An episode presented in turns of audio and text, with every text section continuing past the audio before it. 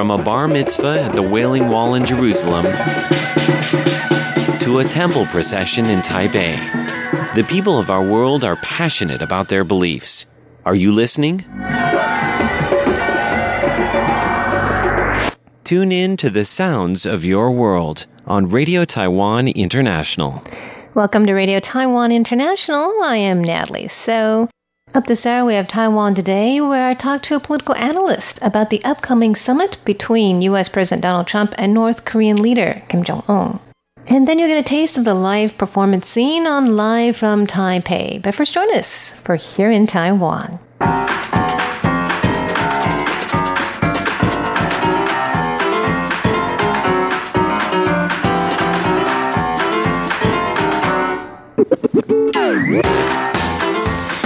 Welcome to Here in Taiwan. It's Friday, February 8th, and in the studio we have Jake Chen. Hello. Paula Chow. Hello. And I'm Natalie So. It is the fourth day of the year of the pig. Happy New Year, you guys. Yeah, Happy thanks. New Year. And we'll be talking about the Chinese New Year and uh, what people like to do.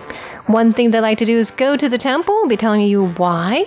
Also, how banks are trying to attract customers during the Chinese New Year and what people like to say to each other uh, during the Chinese New Year. Those stories and more coming up next.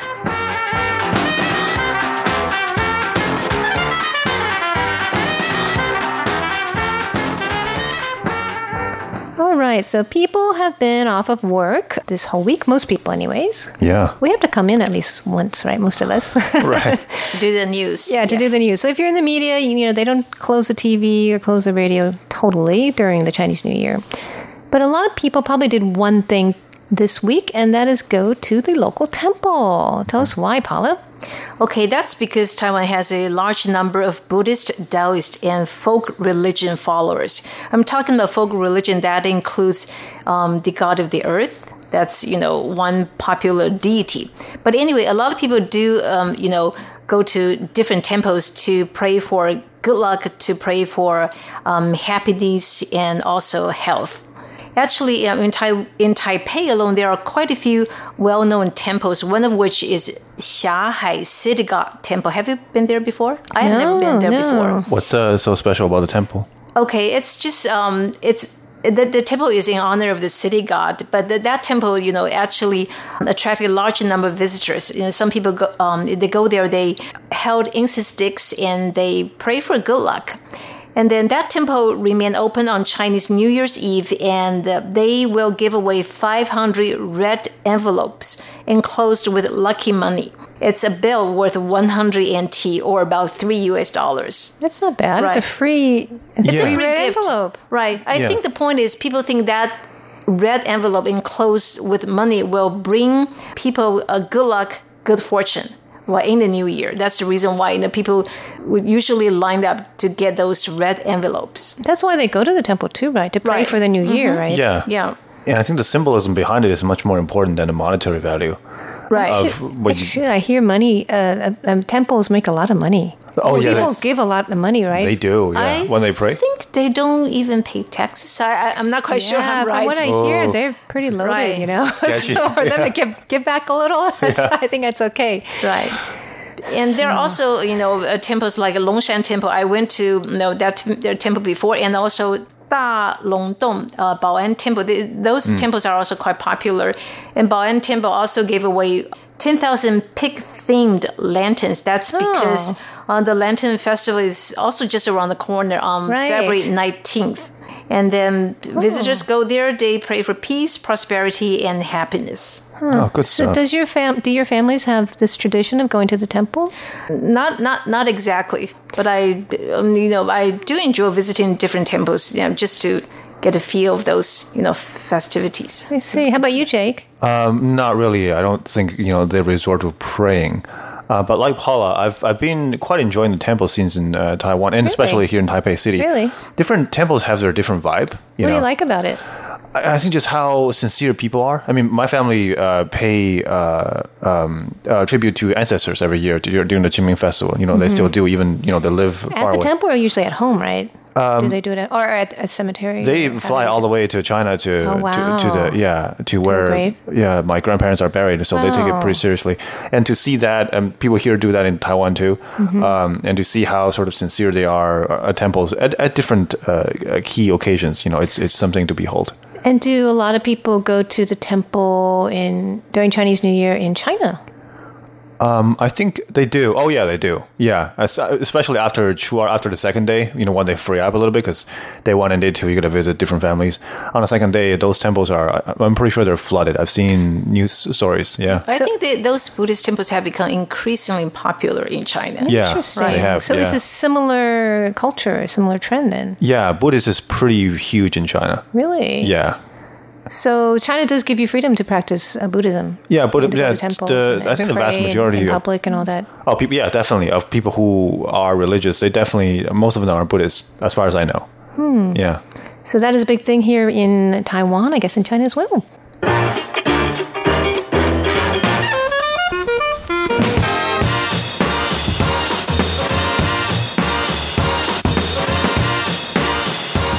Temples are using lanterns and red envelopes to kind of attract, you know, customers or visitors.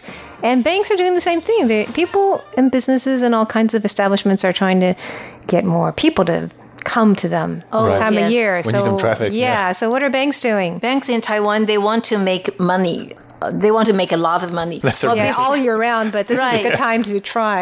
Uh, well, personally, I, I don't really find their strategy, you know, Appealing? um, yeah, appealing because Oh, before Chinese, Chinese. New Year, quite a few banks in Taiwan, you know, gave away what they called uh, money-making water or good fortune rice to the public. What? Money-making water, What's maybe that? just a bottle of water. Did people flock after sort of the place to get it? Yes, but however, you have to be um, You have to sign up for something? Right, you have to be the bank's customer. Oh. You ha- either you have to open a Here's the bank catch. account there, or you have to, you know, ask their specialists to do money management for you. I think it's all it's all its strategy to lure, uh, you know, customers.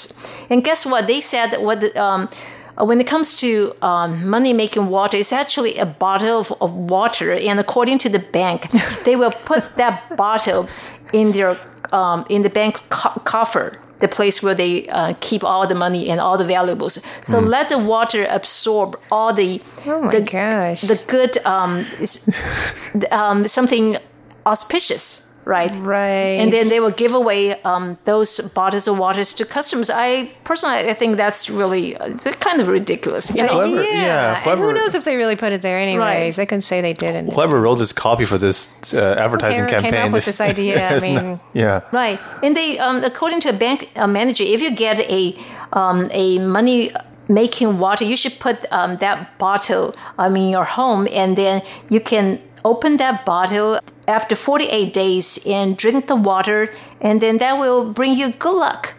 I don't think that's you know.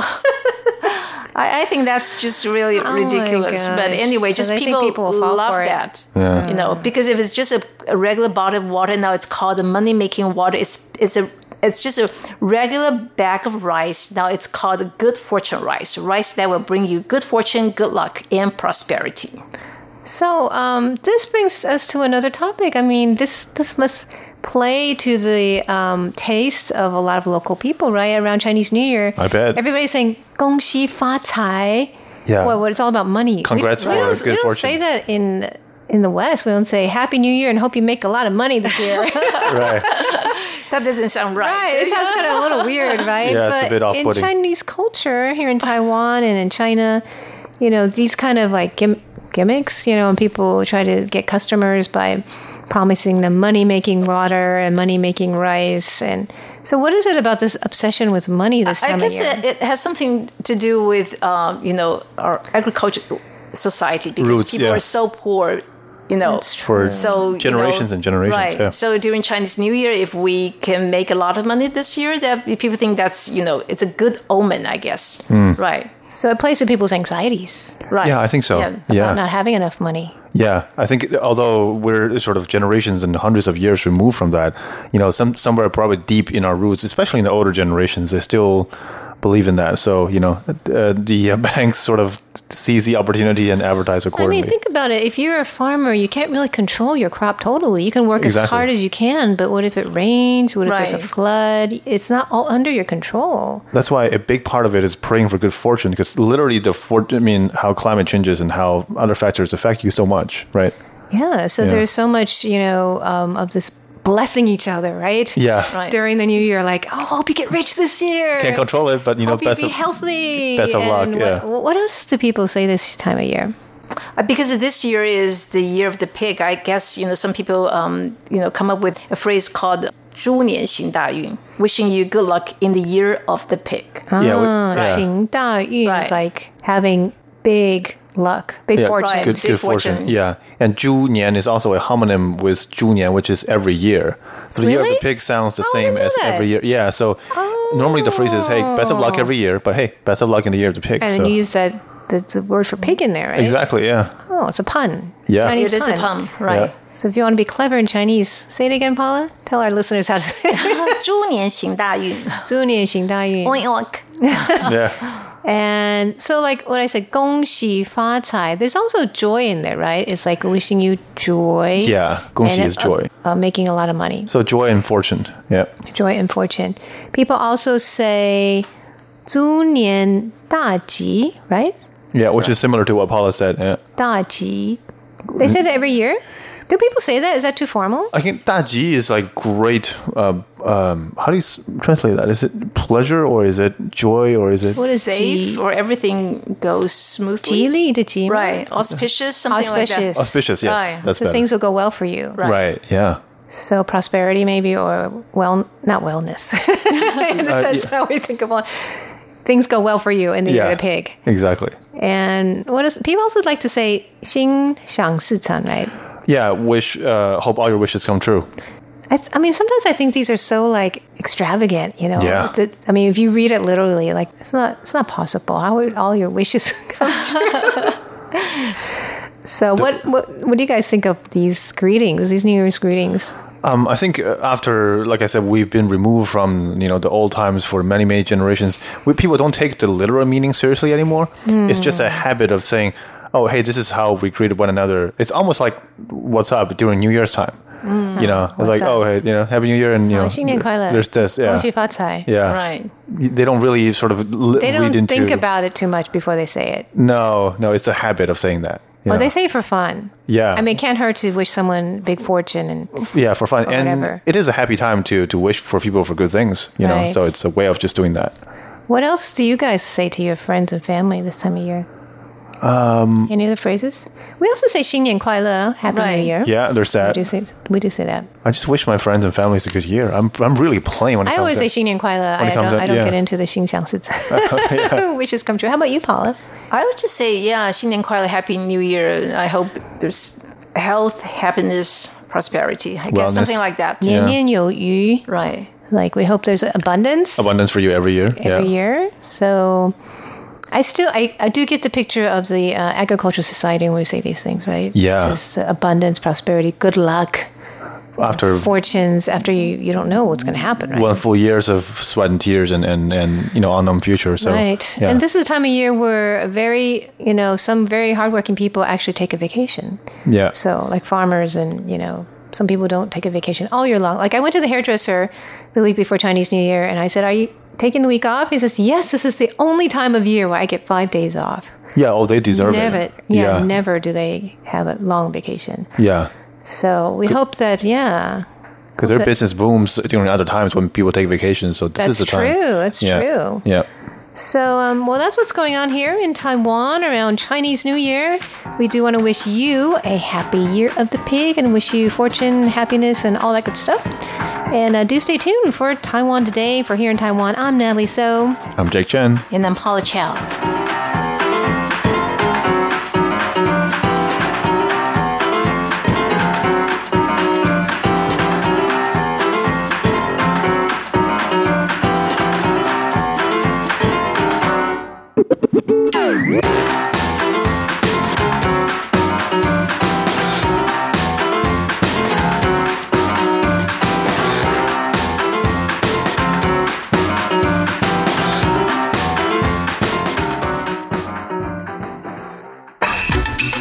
RTI Exercise for Your Mind.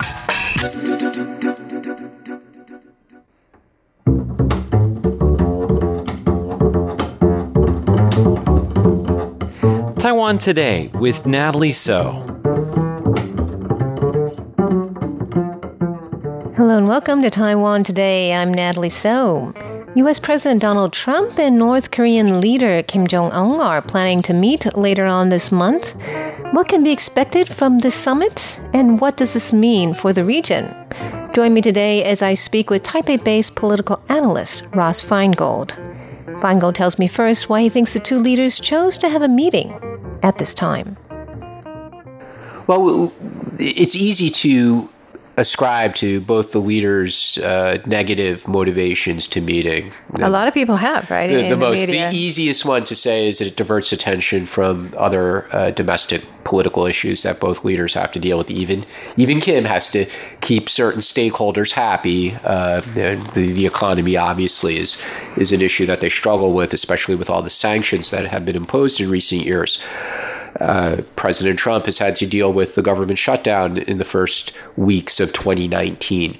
Uh, but to look at it more positive, and frankly, to be fair to President Trump and to a lesser extent uh, Kim Jong Un, uh, there there's a goal to address the nuclear weapons program that North Korea has, uh, as well as their missile programs, and anything that could be done to reduce the risk of conflict should be encouraged. Mean, who would want to discourage the leaders from trying to find a solution?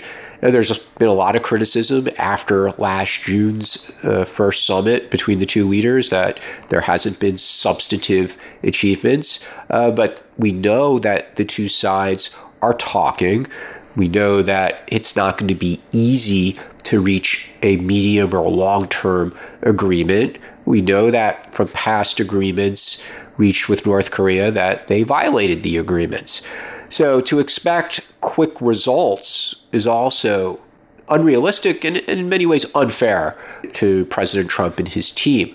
So to argue against having a second summit would be silly. So they should have it. And hopefully, uh, when they do, there will be more steps towards a more substantive outcome than, than we've had in the period after the, the first summit last June. Right. A lot of people say that there's been nothing concrete um, in terms of, you know, them denuclearizing uh, North Korea. So, what do you think that uh, President Trump should demand? This yeah. time. Well, I again, I would dispute that there's been nothing concrete. The very fact that there's a dialogue is something that is more concrete than had existed in the preceding period of time. Whether uh, the first months of President Trump's administration in 2017, when both both leaders were making uh, rather direct speeches about the other one and, and military and calling each other's names. Yeah, exactly. And they're not doing that right now. Uh, and even going back to a preceding period, the final years of the Obama administration, when there wasn't much of a dialogue going on. So the fact that they're having a dialogue is, is a concrete achievement. It should be supported.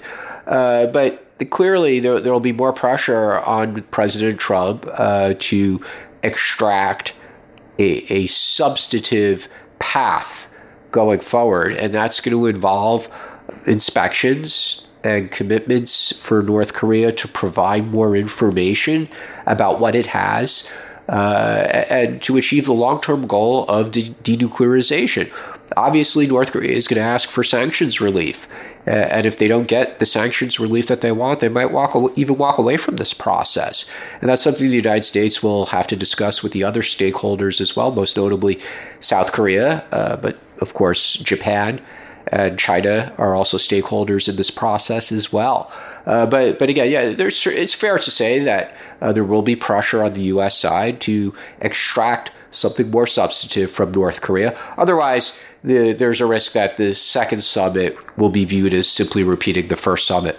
So, what do you think he should ask for? Uh, an inspection process w- would be a, a reasonable thing to ask for. And if North Korea won't even agree to that, then it might be time to, to revisit uh, what this process is about and where it might take us or not take us.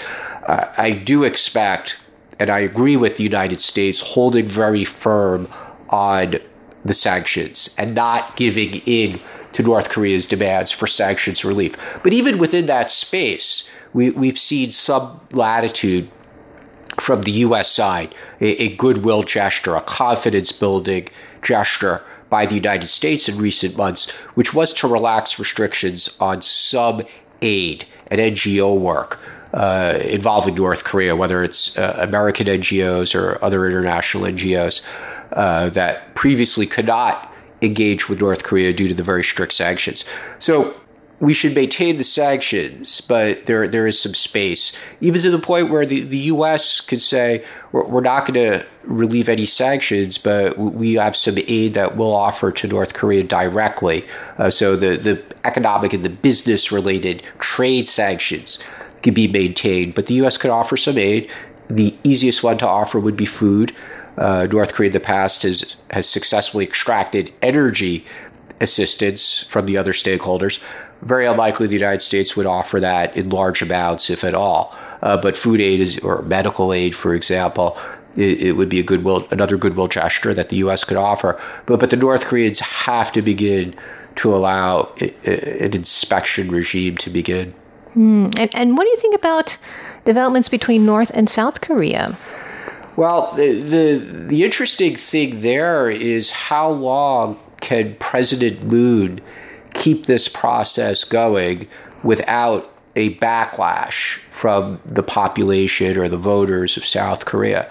You have to keep in mind the circumstances under which he was elected when the previous president was removed for corruption and uh, the brand image of the conservative faction in, in, sorry in South Korean politics was irrepar- irreparably damaged. So it was an easy choice to change political party, change leaders. And he's had this policy to engage with North Korea. Clearly, he can claim some success in the reduction in tensions. Uh, North Korea's participation in the Olympics last year was, was the beginning of that process. They've had several summits. Uh, but there, there's still a large segment of the South Korean population which views North Korea, uh, North Korea's leaders, with uh, extraordinary suspicion. I think I'm putting it uh, somewhat lightly by describing it that way. Some might say they view them with hatred. Uh, so, how long this process could go without uh, more substantive achievements, it's something that is a is a political risk for the for the South Korean leader.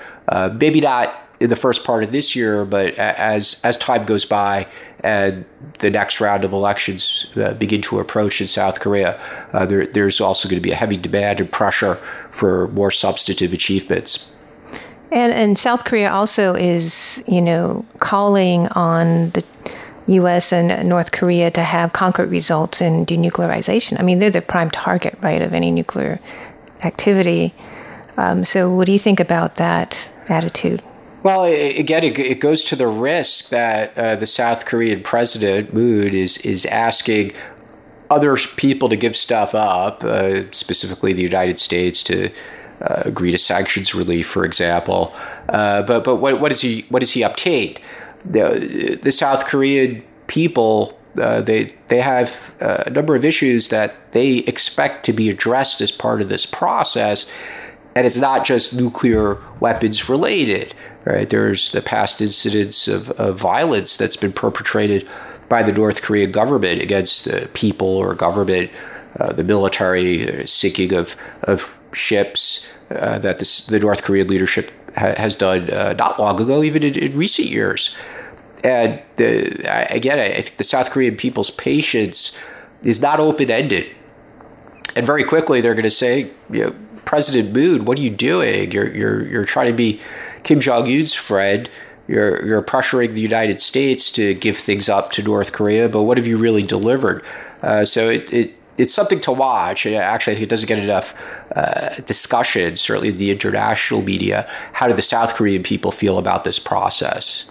And what about China? What do you think their role in this is? Well, uh, it's clear that China is on much better terms with Kim Jong Un than a lot of observers had thought going back over the last three, four years. Uh, it, it, it, was popular to say that China was mad at Kim Jong un. They were mad at him for continuing to develop uh, the missiles and the nuclear weapons program. They were mad at him over the tests. Uh, they were mad at him for causing tensions to spike with the Trump administration in the, in the first uh, year of the Trump administration, 2017. But China, in reality, has consistently stood by North Korea. So they implemented sanctions, but they also allow some sanctions violations to occur. They have pushed back against any moves that South Korea makes to bolster its defenses, most most notably with the missile defense system that South Korea deployed uh, that, that came from the U.S. And there was a very angry China reaction to that. So the safe bet is that China is always going to stand by North Korea, uh, whether it's uh, to provide food or energy, uh, or or to keep North Korea within its defense umbrella. And I think the United States, South Korea, Japan, they need to be very, very suspicious of, of Xi Jinping in this process. And, and what about us in Taiwan? What does this mean for us? Well, the, there was a concern last year that moves by the United States to reduce its military presence re- in South Korea as a result of this process could be dangerous for Taiwan. Right? Any drawback of U.S. forces from Asia would, would be dangerous for Taiwan. Uh, that hasn't really happened yet. Uh, there's been a, a, limitation on the types of military exercises that the U.S. does in South Korea, uh, but there hasn't been a, a, drawdown in the troop levels in South Korea, for example. So some of those concerns seem to have been a bit uh, uh over over dramatic at the time. Uh, certainly, it's to Taiwan's benefit if there are not tensions between North Korea and South Korea, or between North Korea and the United States, or between North Korea and Japan. Uh, Taiwan does have a risk, just like with the trade issues, that to the extent the United States government is cooperating closely with China, that China seeks to extract some commitments from the United States vis a vis Taiwan, or the United States feels uh, that it doesn't want to upset the relationship with China uh, because the North Korea issue is a higher priority. Uh, we, we also really haven't seen that yet, but it's something to watch in 2019 because there's a lot of tensions in the US China relationship unrelated to North Korea. and trade is the most obvious one. Uh, South China Sea, human rights, religious freedom. there's a long list of, of issues, and the list keeps increasing in the U.S. China relationship that's creating a lot of tension. But if there's issues where U.S. and China might have some cooperation and trade is possible because uh, there's hopes that trade deal might be reached before the end of the, the truce period that the two leaders agreed to last November. Uh, and North Korea is a possible one uh, where there's scope for cooperation between the U.S. and China, even if the U.S. thinks China will will cheat in, in some ways uh, on any deal.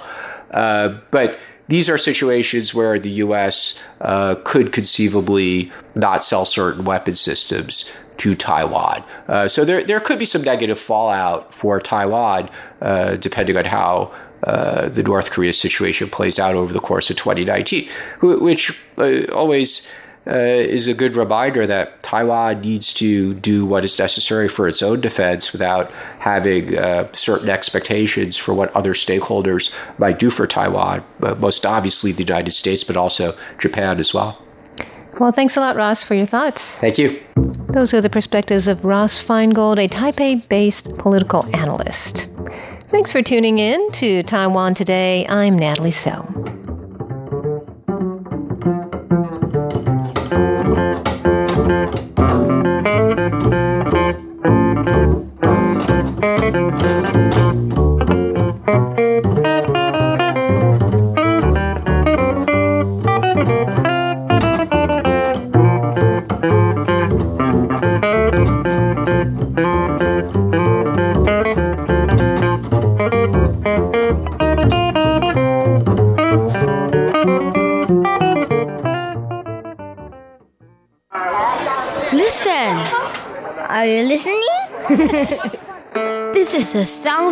country. This is the sound of Taiwan.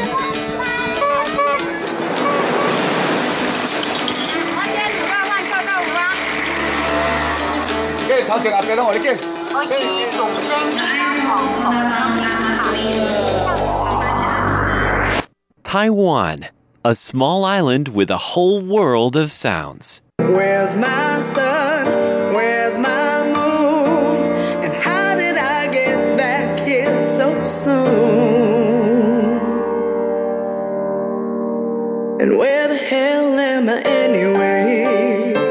Welcome to Live from Taipei. I'm Charlie Storrar. At the Taipei Story Slam event on October the 25th, held as always at the Sappho Live Jazz Bar, the subject of the month was Where the Hell Am I? This week's story is told by Taipei based Canadian thespian Stuart Glenn, who brought us this tale of confronting his demons in a Calgary elevator while it should be noted under the influence of hallucinogenic substances. So this is therefore a cautionary tale. Stuart Glenn, everyone. Thank you. Uh, hello, everyone. So uh, the, the theme is where the hell am I? And so for you to follow along with this story, I'm going to need to tell you exactly where I was when this story started, and I'm going to have to get into some details. So. Um, the place is Calgary, Alberta, Canada. Anybody ever been there? Yes. Okay. Surprise. Uh, now, Calgary, Alberta, Canada has uh, this one block that is four office towers. It's called Bow Valley Square. And each corner of this city block are four towers. And the main level is a retail area. Uh, and then, of course, there's B1, B2, B3. And I know this building intimately because when I first moved to Calgary in, gee, my years, uh, 1981, I'm giving away my age a little there, uh, I worked in this building, so I knew it quite intimately. Fast forward now uh, to about 1987, and one of my buddies wins two free passes to the bar that is in the main course of Bow Valley 4. It's like Bow Valley 1, 2, 3, 4.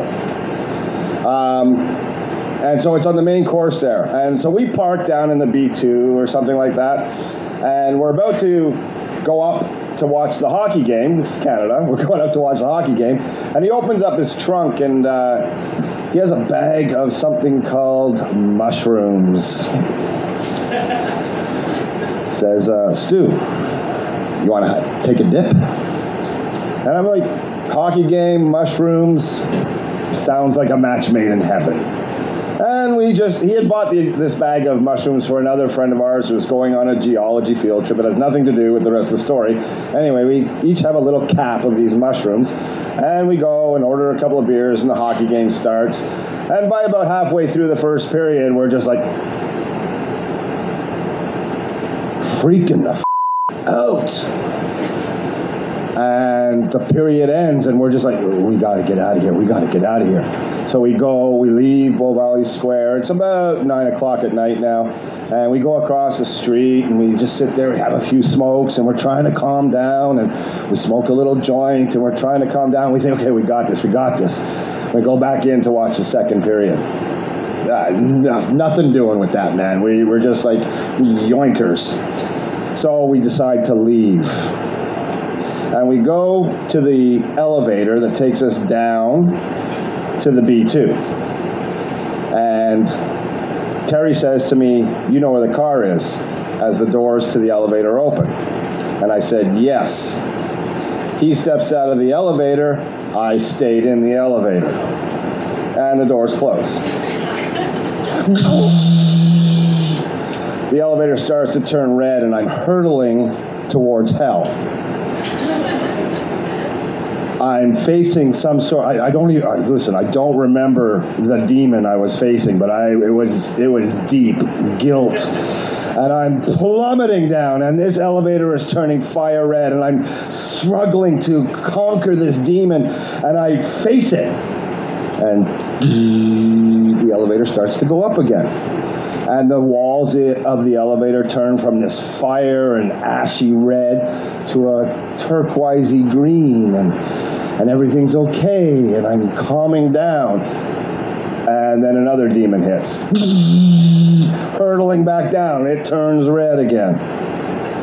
At one point, some people get into the elevator, look at me, ignore me, get out of the elevator, down, face the demon, back up. And it keeps going red and green and red and green. And I, I, I did the math later on. I'm in this elevator for at least an hour and a half. Finally, I have conquered all my demons. And the elevator goes up and up and up, and the elevator doors start breathing at me. Breathing, and there's this crack of white light coming through the elevator doors. And I think to myself, I'm ready. And I expect these doors to open up and my soul to shoot out of my chest and sail across the cosmos free at last. The doors open up, and I step out of the elevator, and I'm in Bow Valley 3. Not the parkade elevator, an elevator about 150 yards south, behind locked doors. It's an office tower. I know it's the early 80s, but they had technology to lock the doors. And I'm locked in this office tower. I have no idea how I moved laterally in an elevator. and I'm standing there trying to take it all in, and there's a guy mopping the floor. And I turn to him and I'm calm as can be. I say, I'm ready to leave now. and he points at the intercom by the card swipe on the door and says, Okay. I push the intercom and I hear, and I say, I'm ready to leave now.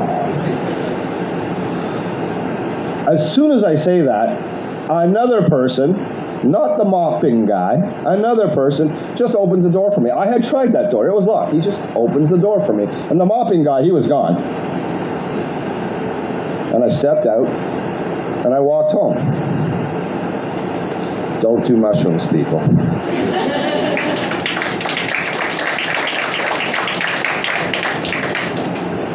Thank you there to Stuart, everybody. And uh, if his story felt familiar to you at all, it's because it was that ex- whole experience was made into a film by M. Night Shyamalan. you may have seen it. It was Satan in an elevator or something like that.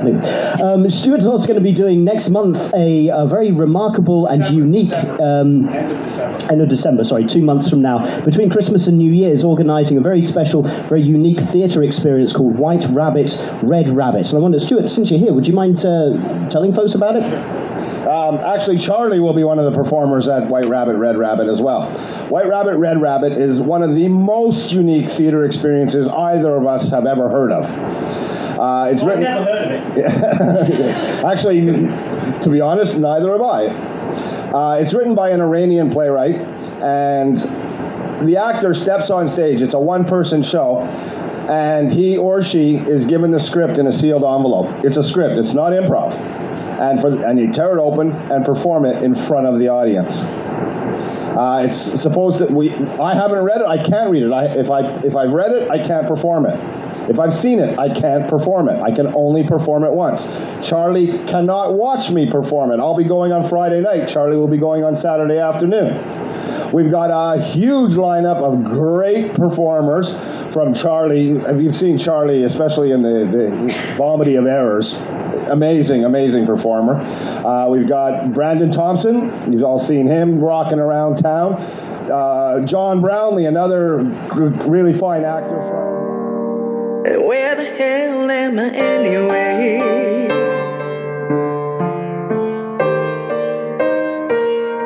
If any listeners are in the Taipei area over the coming weekends, the aforementioned mystery play White Rabbit, Red Rabbit by Nassim Soleimanpour will be performed by Stuart Glenn, by myself, Charlie Storrar, and six other actors at the Red Room venue on the afternoons of Saturday the 29th and Sunday the 30th of December, starting from 2 pm each day.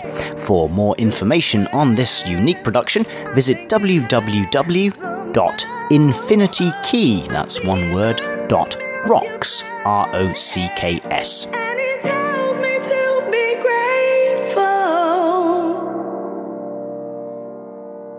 But how do I fake?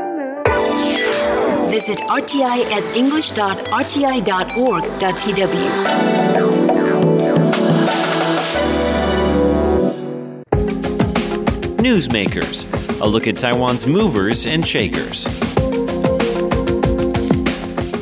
A door god is a god which is believed to keep evil spirits from entering through the door of a house. Door gods come in pairs and can be found on both sides of the door facing each other. Signs and banners depicting door gods are put up around the Chinese New Year to fend off bad luck. The custom dates back to the Tang Dynasty. Emperor Tang Taizong of the time wanted to honor two of his loyal generals, Qin Shubao and Yuchi Jingde, by putting up their portraits on his front door. Legend has it that during the Tang Dynasty, the Jing River belonging to the Dragon King dried up after a long drought. This angered the Jade Emperor, who then ordered Emperor Taizong's prime minister, Wei Zheng, to behead the Dragon King. When the Dragon King heard about the news, he pleaded with Emperor Taizong, who agreed to stop Wei Zheng from going ahead with the execution. However, while the prime minister slept, his spirit left his body and he beheaded the Dragon King. After the mishap, Emperor Taizong was unable to sleep, haunted every night by the Dragon King's spirit pleading for his life. Two of Emperor Taizong's faithful generals, Qin Shubao and Yu Jingde, volunteered to keep watch through the night so that the emperor could sleep peacefully. After some time, the emperor felt bad about the two generals sacrificing rest every night to guard their master. As a result, Emperor Taizong had portraits of the two generals made and hung up on the door so that they would not have to keep watch in person. So to this day, imitations of the practice spread to temples, and Qin and Yuchi became the legendary door gods. The martial door gods are often depicted in life size proportions, donned in full battle armor and carrying weapons.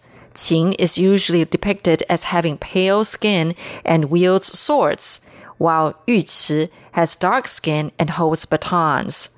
One must make sure that the door gods are placed facing each other, otherwise, putting them back to back would be considered bad luck.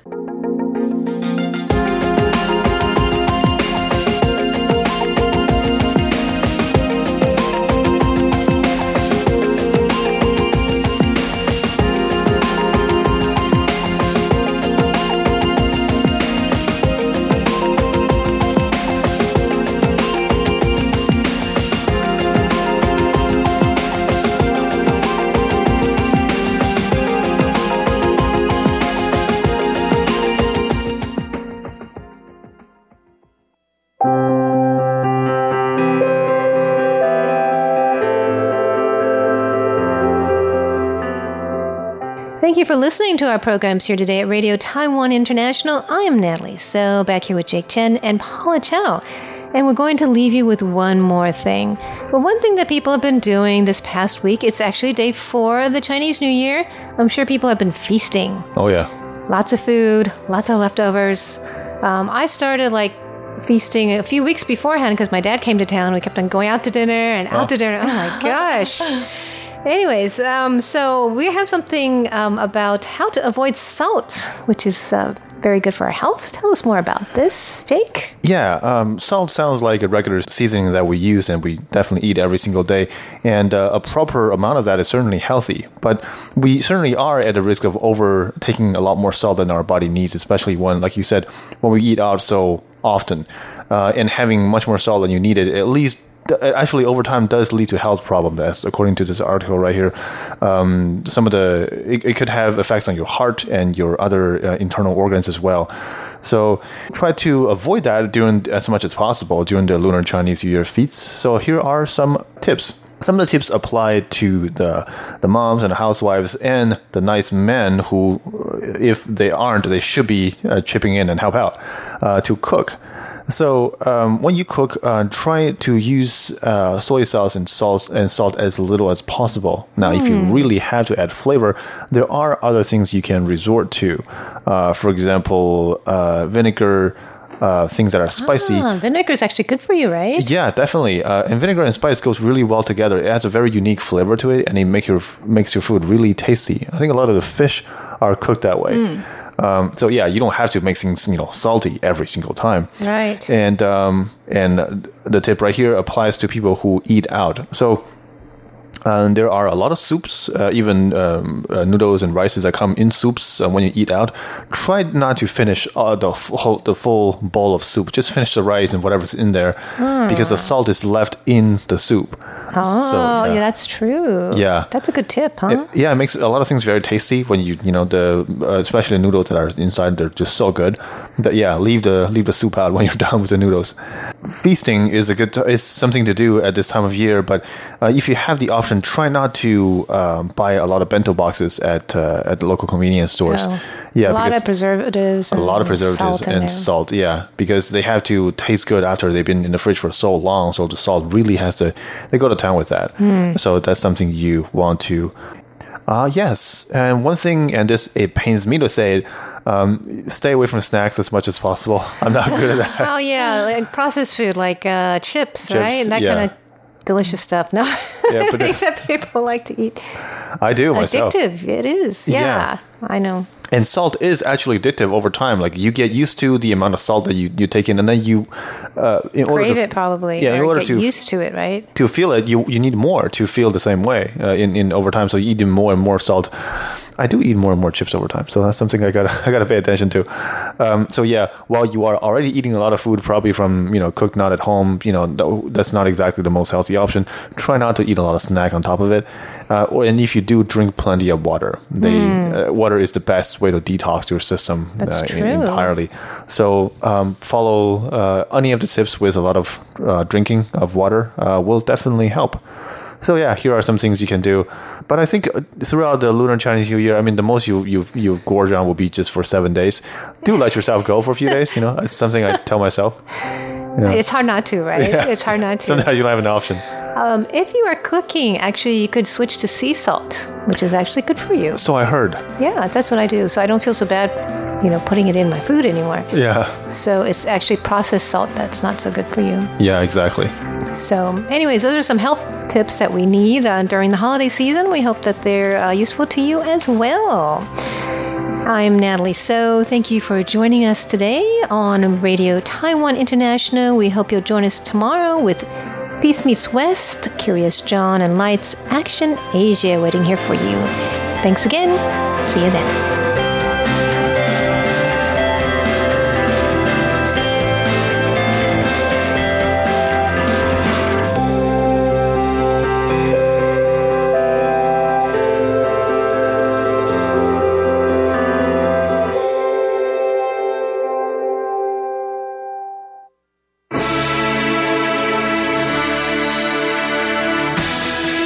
For listening to Radio Taiwan International, broadcasting from Taipei, Taiwan. Check out our website at english.rti.org.tw. Again, that's english.rti.org.tw for the latest news and features from Taiwan. You can also listen to our programs and watch videos as well. Our 60 minute English language program can also be heard every day at the following times and frequencies. In southern China and South Asia from 1600 to 1700 UTC on 6180 kilohertz. Again, that's in southern China and South Asia from 1600 to 1700 UTC on 6180 kilohertz. And in Southeast Asia from 0300 to 0400 UTC on 15320 kilohertz. Again, that's in Southeast Asia from 0300 to 0400 UTC on 15320 kilohertz. We'd love to hear from you. Please send your comments to PO Box 123 199, Taipei, Taiwan. Again, that's PO Box 123 199, Taipei, Taiwan. Or send an email to rti at rti.org.tw. Again, that's rti at rti.org.tw. Also, visit us on Facebook. The address is fb.me forward slash Radio Taiwan International. Once again, on Facebook. We're located at fb.me forward slash Radio Taiwan International for videos, photos, and news of interest from Taiwan. Thank you once again for listening to Radio Taiwan International.